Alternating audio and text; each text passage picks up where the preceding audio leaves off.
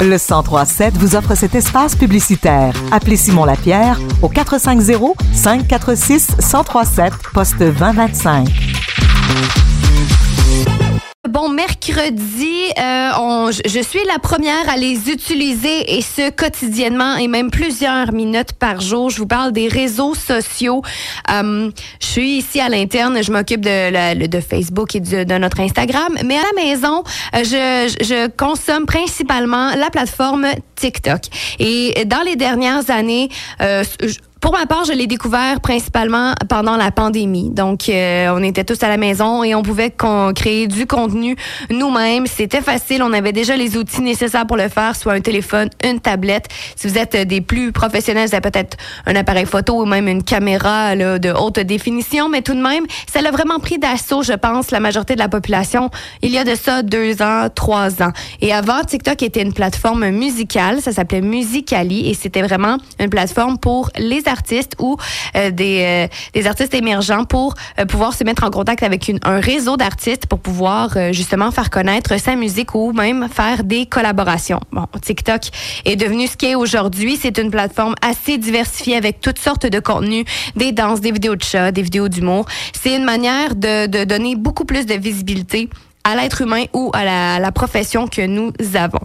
Et je me suis je suis tombée par hasard euh, en fin de semaine sur euh, un article euh, qui parlait de comment TikTok avait modifié nos habitudes de consommation et qui pouvait avoir un impact sur notre cerveau parce que bon, c'est facile de le consommer et je vous explique rapidement c'est quoi. tout d'abord, vous n'êtes probablement vous êtes probablement au courant que de comment ça fonctionne les réseaux sociaux, c'est algo un algorithme qui vous qui vous pousse du contenu que vous pourriez aimer en fonction de ce que vous vous avez cherché, de ce que vous avez regardé entre un nombre de temps X et prédéterminé. Mais TikTok ne fonctionne pas comme, euh, comme la majorité des réseaux sociaux. Bon, l'algorithme a pour base de cibler nos faiblesses. Hein? Ils savent comment on est, comment on se comporte. Et ensuite, l'ensemble de règles informatiques choisit quel contenu ils vont nous montrer en fonction de nos habitudes de consommation. Donc, c'est pas rare que si on parle, par exemple, d'une voiture, eh bien, qu'on ait des publicités de voiture lorsqu'on son téléphone, il nous écoute. Hein? C'est des petits appareils intelligents. Mais lorsqu'on veut regarder des vidéos, on peut également aller du côté de YouTube. Et lorsqu'on arrive sur la plateforme YouTube, c'est souvent une liste de vidéos qui nous recommande. Donc, on a le choix sur euh, des choses qu'on a déjà vues préalablement, des choses qui nous ont intéressés, mais il nous propose déjà du contenu. Au contraire de lorsque on ouvre TikTok, on ouvre la plateforme, c'est déjà des vidéos qui jouent en continu et de manière automatique. Donc, c'est ce qui fait que la consommation va vraiment, vraiment rapidement et c'est instantané. On a juste à défiler vers le haut, vers le bas si on veut revoir la vidéo. Mais c'est une lecture automatique de toutes les vidéos, peu importe l'algorithme qui a été fait. Et c'est ce qui fait qu'on a un choix à l'infini de vidéos courts et stimulants qui favorisent justement le défilement ou le scrollage, si, si vous préférez. Et en plus de ça, TikTok est allé plus loin avec la section pour toi qui est tout juste en haut là, de la section. C'est cette section-là n'est pas nommée comme ça au hasard, non.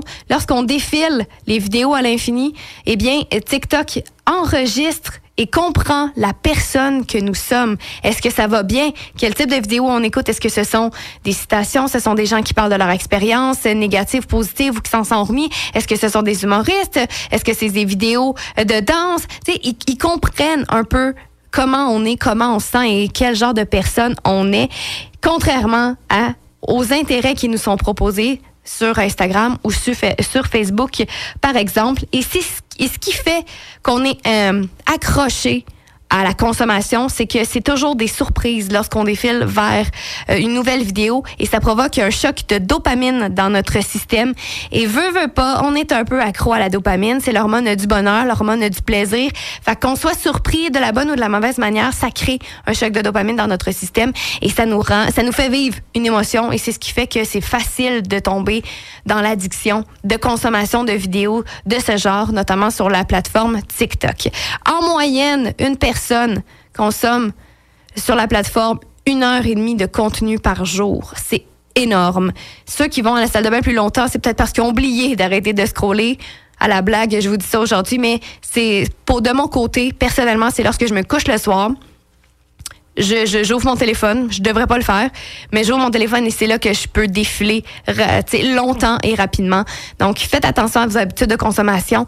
Limitez-vous aussi. Mettez-vous un temps maximum pour la consommation de vos plateformes, mais tout de même, bah, c'est c'est bien utilisé, je vous le, je vous le rappelle, c'est un bel outil pour plusieurs, plusieurs d'entre vous, autant au niveau personnel que professionnel. Alors voilà, un gros topo sur TikTok. Je vous, si vous êtes intéressé à voir la vidéo complète que j'ai visionnée, vous pouvez m'écrire sur notre page Facebook. Je vais vous partager le lien avec grand plaisir.